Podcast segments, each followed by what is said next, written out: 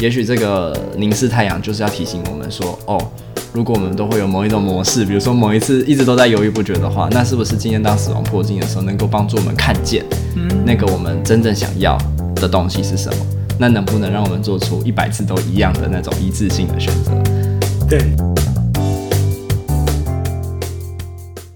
大家好，欢迎收听 CC 零之，我是阿策，我是阿棍，这是一个吸收人生日月精华的频道。我们邀请你在这段时间与我们一起吸吸灵芝，不用自在的，因为我们要谈一个不自在的主题了。什么？凝视太阳？那是什么？是不是听起来就很痛苦呢？眼睛很痛哎、欸。对呀、啊，会吓掉啊。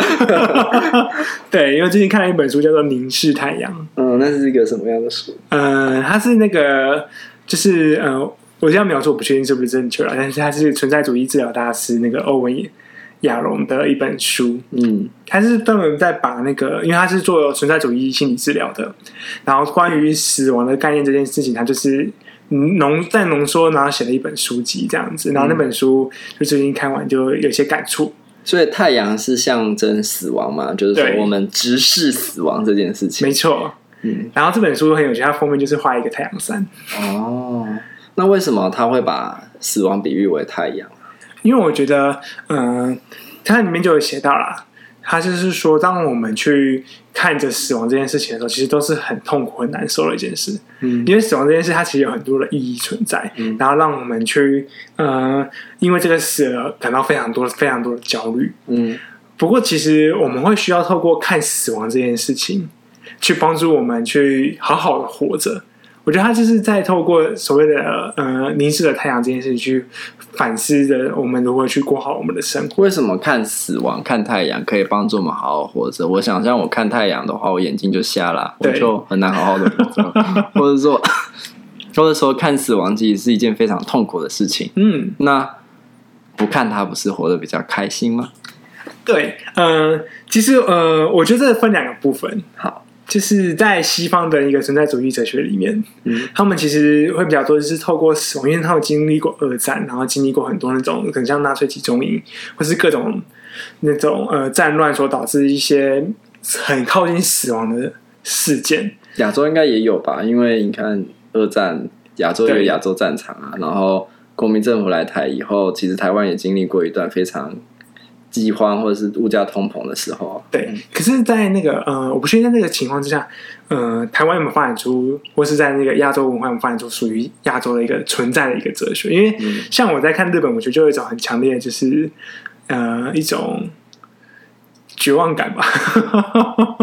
就是呃，算绝望感嘛，就是像那个不论是太宰治啦，像岛田纪夫，或是那种，就是那种厌世，应该说是厌世，嗯的感觉在。只是在那个无望感，对，好像在谷底深渊的那种感觉。没错，就是很多，就是我为什么要活着？人为什么要活着？嗯，这样子。我觉得这个问题其实大家都在问，就是人为什么要活着？嗯，然后在这本书里面，他讲就是那个存在主义，在一个偏欧美的，一个偏那个，嗯、呃、嗯。呃在那个经历过二次大战发生的那种最大的战场那边，在那个一二战的时代背景下发展出来的吧？对的那种感觉，那种对于生命的一种感触。嗯，然后对我来说，其实也有不一样的决定啊，像是孔子就说嘛：“未知生，焉知死。”对，所以我觉得其实对于死亡这件事，我们可以有不同的看法。这其实是一个很不一样的哲学观呢，就是。你在在刚刚讲的那个过程中，其实欧陆他们可能面对的是一种死亡的迫近，然后所以需要去思考思考死亡这件事情，嗯、甚至可能不断的家人罹难，然后灾难就在你眼前发生的时候，你回避不了，然后就会开始去思考说，人活着到底是什么？如果终将一死，那可是，在亚洲，虽然说我们也未必离死亡很远。可是我们用了一种哲学观，就是孔子传给我们，就是说未知生焉知死。我们不要去想死亡的事情，我们就好好活着。如果你活都活不好，你还要想什么死亡？对，就好好活着吧。嗯，这样。嗯，我觉得这两个就是，其实都是回到一个重点，就是我们如何去好好的活着这件事情。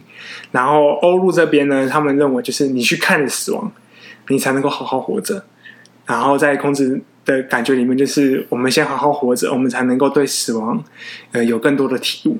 嗯，这样子，我觉得这两个都是可以前进的方向。然后今天刚好就是看了《凝视太阳》，就是走欧陆那个方向。嗯，你有什么感触？呃，因为我本身就是很喜欢存在哲学类的东西，然后它帮助我开启一个视野啊，因为我从以前就对人为什么要存在这件事情有很多的困惑感，然后。看了这本书，呃，特别是当心理师一段时间之后，就是重新看这本书，就会有一种更深的体悟。就是很多的事情都会回到所谓的存在这件事情来看。它里面就是呃，有一些让我蛮生动，就是重新看一看过一遍之后，有些生动的体悟。所以这不是你第一遍看了？对，第一遍看是我大三的时候吧。我觉得我应该要重看一遍，我其实已经有点忘记了。对对对，我也是完全忘记了。嗯，他是意思是说，就是焦虑这个东西。就是我们在讲所谓的存在焦虑，它有四大终极议题嘛？他认为就是第一个就是死亡，嗯，第二个就是自由，嗯，第三个就是无意义，然后再是孤独，嗯，这四个，他认为就是我们平常所面对到那些焦虑的东西，他其实会找一个东西附着，所以有的时候我们会焦虑很多其他的事情，就焦虑可能我们的孩子，焦虑着可能呃我们的工作，焦虑着可能呃有些莫名的恐慌。或是什么等等的，很多的焦虑都会存在。但是在这本书里面，他就发现到说，他其实很多的焦虑都会回到就是存在这个议题上面去。嗯，因为从这种存在的抽丝剥茧之后，其实就会最后会回到一个很重要的东西，就是我们怎么样去。过我们的人生，嗯，我们其实会被那四个终极议题所绑住，是对，就是像是呃的，呃，可能我们家人的离世，或是我们亲近的人离世，或是我们经历过一个很靠近死亡的一个经验的。当死亡出现的时候，他好像可以否定一切，他会说：如果人终将一死，你今天的功成名就又有何意义？没错，这个就是无意义的部分。就是如果一些事情都会终结，那你现在做的这件事情的意义在哪里？对。然后，嗯、自由的部分，他就是在讲说，今天，嗯、我们看起来很多事情是没有自由的，就是我们的可能，我们的文化，我们的人生，然后我们在这个体制之下成长。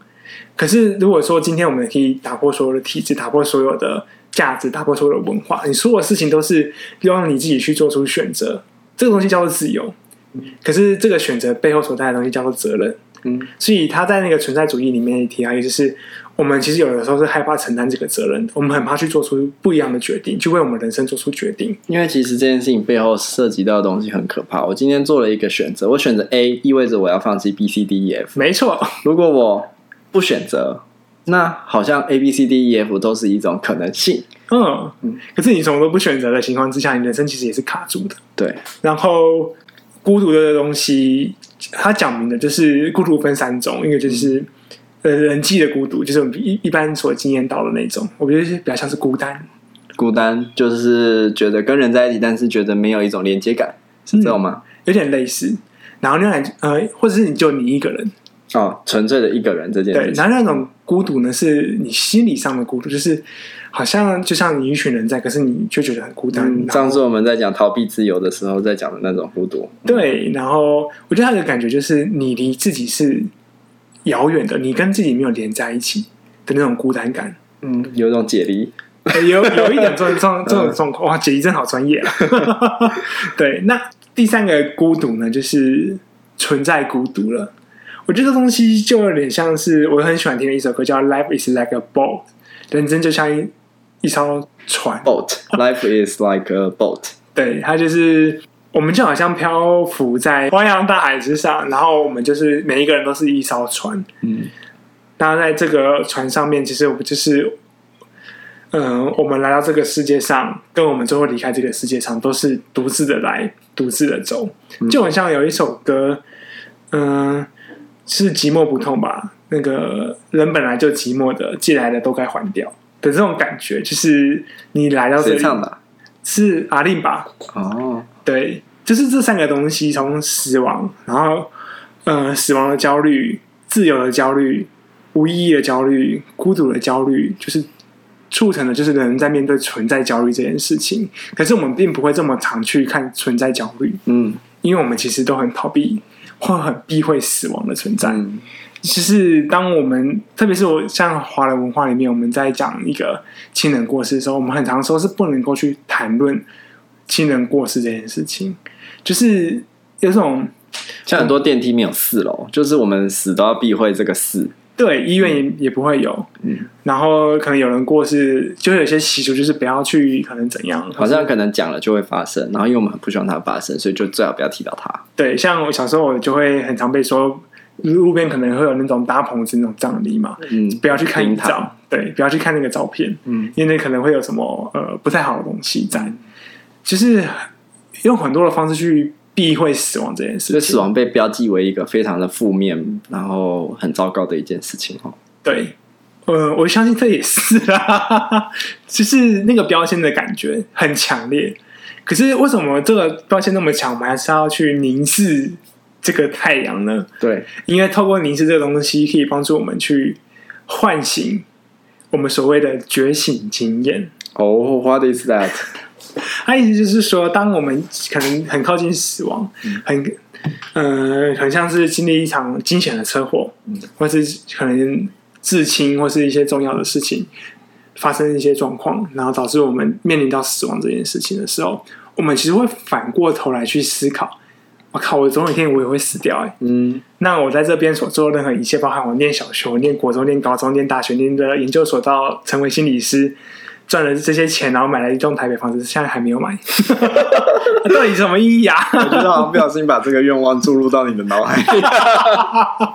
对，所以，呃，这个觉醒今天就告诉我们说，当我们去思考到我们所做的一切都有可能会随着死亡而消失的时候，我们就会陷入到某一种的焦虑状态，嗯，存在的焦虑，对。然后这个存在焦虑呢，我们可能很难觉察到，它就会附着在其他的事情上面。嗯、我可能就会开始非常用力的赚钱，只是希望我的生活可以留下很多的房子，然后留下越多房子，好像我的生命就是越完整的，嗯、我就越不虚此生的一个状态。它会藏在很多东西下面。对，可是是抽丝剥茧之后，我们才发现，其实有很多时候。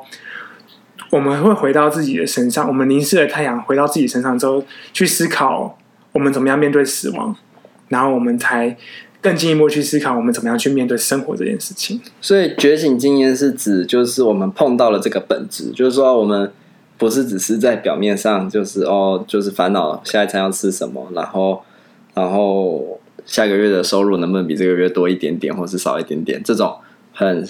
很生活的事情，或者是很表面的事情，可是因为某一个事件进来，或某一个 moment、某一个经验、某一个体验到的时候，我们就意识到这些东西好像相对之下举无轻重，然后回过头来反思，那我我人生到底为了什么而活？对，要要追求什么？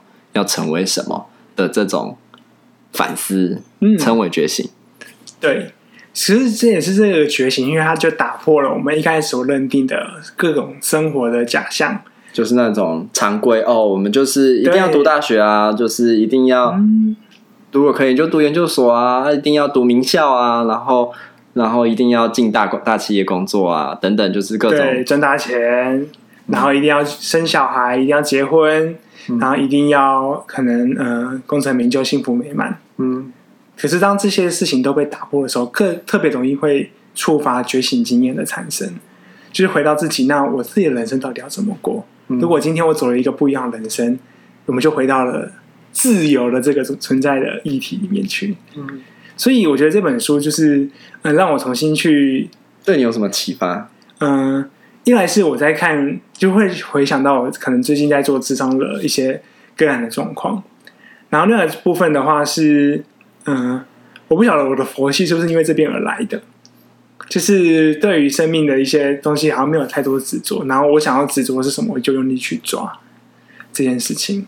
然后，嗯，我觉得还有一个事情呢，我很知道我自己在焦虑死亡这件事情，所以、哦、怎么说？所以，嗯，我会很努力的去想说，在我能够做些什么的时候，就尽量去多做些事。嗯，举个例子，就是可能是比较微小的例子啊。之前在当替代役的时候，有一个相处还蛮好的社工，他要离职了，他要离开，因为他要去结婚。诶，应该说已经结婚，然后生小孩这样子。他要去生小孩？对对对，他要离开这个机构。嗯、然后我那时候就在犹豫说，那嗯、呃，因为我们感情也算 OK，还不错。然后想说，是不是应该要写张卡片给他？可是又好像又不知道要写些什么。这样子相处也没很久。然后我就跟我的那时候另外一个替代役伙伴这样讲，然后他就跟我说写啊，就是意思就是说你现在不写，那你以后有机会吗？嗯，然后就决定好，然后就是写，就是有一种感觉，就是有些事情好像在犹豫说那东西做起来有没有效果，或是未来会怎么样，好像都是考虑很多很多很多，嗯，就是在考虑我做这件事情的意义在哪里。嗯，可是我觉得回到他告诉我一件事，就是就去做，就去执行。就是告诉我说，就是必须想说这东西对未来的各种的。你觉得这事情跟死亡的焦虑的关系是什么？我想要多多了解。我觉得它是在于说，不要去想太多，就是这件事情做下去的效果是什么？因为你连做都还没有做，就是好像你要先去实际踏出那那个第一步，你实际去前进了，你才能够知道说这东西做出来的效果是什么。那跟我们平常就是很日常生活的在持续的运转中，我们就也是不去想啊的那个差别有什么不一样嘛？就是说，哎，我们就是做嘛，我们就是去赚钱嘛，去工作嘛，早上打卡嘛，就是这样啊。啊，结婚生子就是去做嘛，想这么多就是会有什么不一样吗？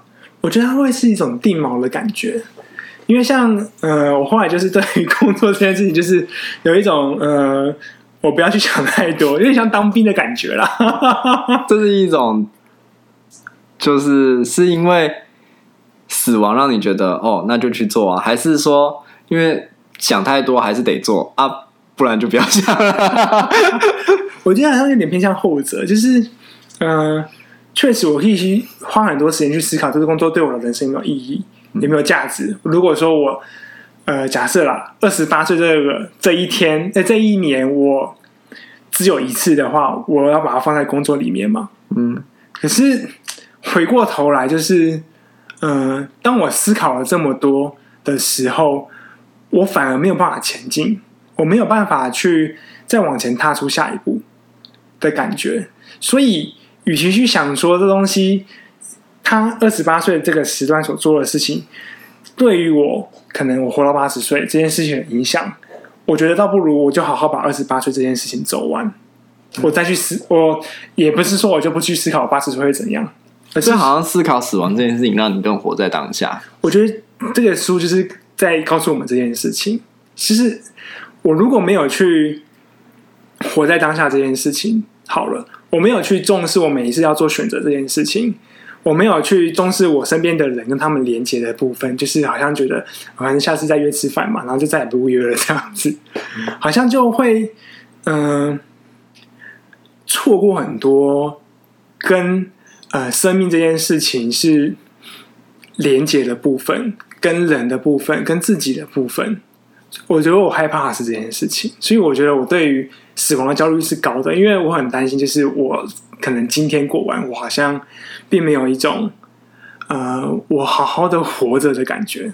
嗯，我我觉得这种感觉我也会有啦，就是说，可是我只是在想说，哦，原来他是跟死亡。有这样的关联性，比如说，我们很多人会对于浪费时间有一种焦虑。比如说，我们今天一整天过完，然后因为就放假日嘛。但是如果你今天就是真的在家躺了一整天，你好像觉得自己什么事都没做，很废，然后会有一点罪恶感，然后我觉得浪费时间了。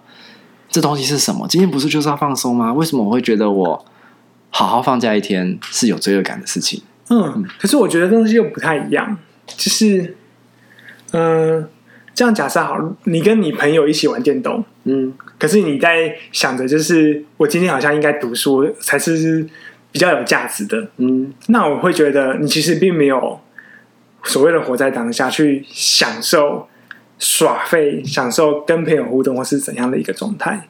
就是今天就算你要耍废，你也把耍废耍好嘛，这种感觉。刚刚在讲的那种，是因为死亡焦虑影响了我们的。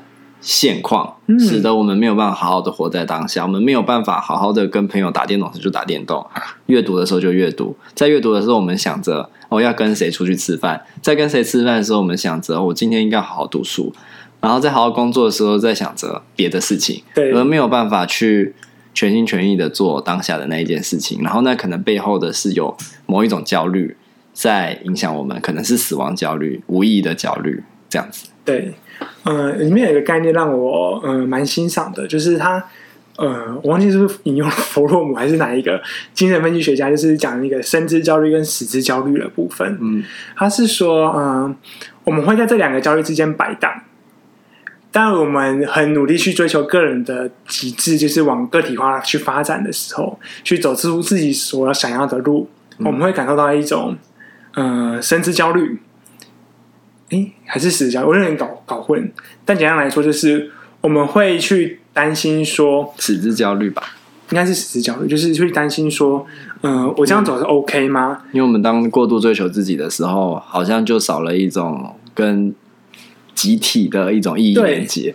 但我们如果完完全全的投入了集体之中，好像就少了个人生命独特性的追求跟展现。对，然后就会有相对应的这两种焦虑。没错，所以他就会在那个焦虑当中来回摆荡。就是当我们太靠近往个体发展的时候，我们会因为那个焦虑感而慢慢的回到群体里面。可是，在群体里面没有去发展自我的时候，我们又会慢慢的挣脱出来，然后往个体的方向在前进。嗯，然后这也让我想到，嗯、呃，就自己的状态啦。我觉得确实就是。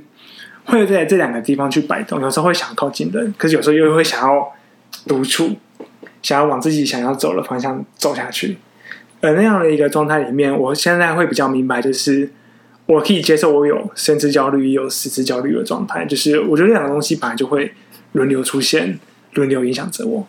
嗯，所以其实是这两者之间的平衡嘛。因为如果我们太靠近某一方的时候，都可能会被焦虑给吞噬。嗯，那我们如果能游走在这两者之间，好像就可以好好的活下去，是这样说吗？呃，能不能好好的活下去吗？我觉得是，嗯、呃，我觉得像我们刚才前面所提的，生命会有一种平静感。嗯，对。但是你要说它平静嘛，我觉得它其实不是平静，而是我们都是在一种动力的状态里面。你是说表面上看起来风平浪静，底下惊涛骇浪吗？有点，就是嗯、呃，我们因为焦虑而往某个方往往某个方向前进了，可是又因为到那个状态里面，又另外一种焦虑，然后又回到另外另外一个原本的状态里面。可是，在这样的一个来回摆荡的过程当中，好像其实我们会经历一种平静，但是也会经验到一种不平静。所以，那种不平静的感觉其实是自然的，那平静的感觉也是自然的。然后，就是在那这两个感觉都出现的情况之下。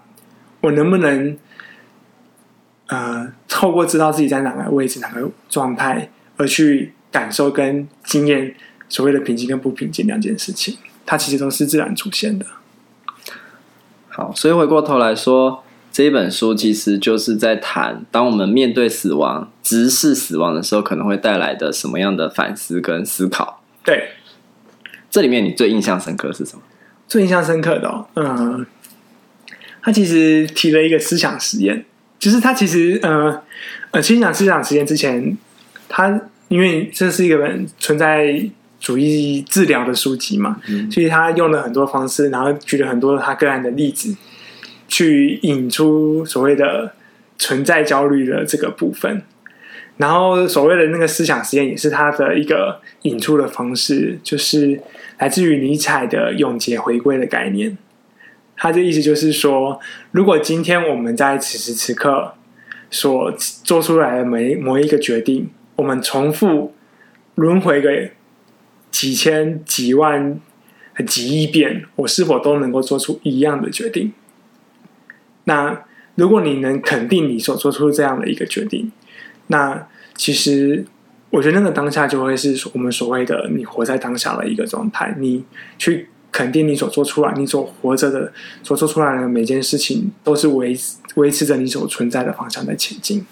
你讲完这个思想实验啊，我总觉得好像里面有一个启发，就是说他在追求的是一种一致性，然后这一致性的背后，其实是对于自己的清楚跟认识。嗯，就是说，哎，我们不是要去活出谁的人生，或者是活出。A B C D E F 各种版本的人生，我们没有办法，那是平行人生能做的事，或者是妈的多重宇宙能做的事。嗯、但是，但是在我们的人生，我们就只能有一个版本。那我们能不能清楚的去做我这个版本的每一个决定？它里面没有所谓的对的决定或错的决定，但是只要是你知道你要这个哦，所以做了这个决定，它就是会朝向某一条路走，然后我们就是为了这个决定负责。嗯，那有点像你前面在讲那个自由跟责任的部分，你你其实能够选择就是一种自由嘛，那意味着你也去承担责任，承担着拥有的责任跟失去的责任。嗯，嗯对，我觉得那个永劫回归概念就是回到那个自由，然后这也让我很想要去看那个妈的多重宇宙，因为就是看过对，就是很多你做出来决定有不一样的人生的方向，嗯、每个都是可能。可是，就像你说的，你选了一个可能，其他的就会变成不可能。对。可是，嗯、呃，但是你还是要做出选择。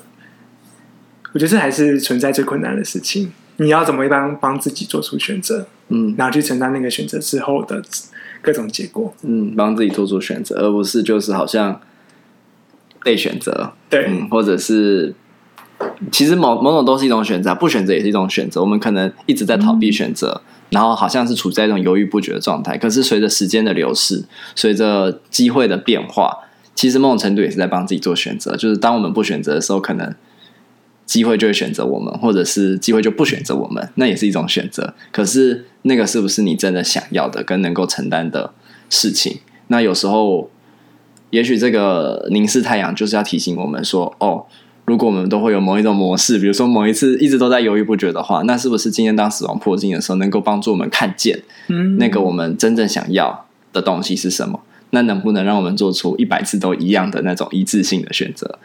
对，我突然想到一个让我蛮印象深刻的，可能在这边做了个结尾。我想到一个书里面的一个引言，就是嗯，他其实在做安宁疗护的部分，然后他们其实很排斥呃死亡焦虑这样的一个词汇，就是。嗯、我也不确定那个第一现场是什么样子，但也可以理解，就是我们其实都很避讳谈死亡这件事情。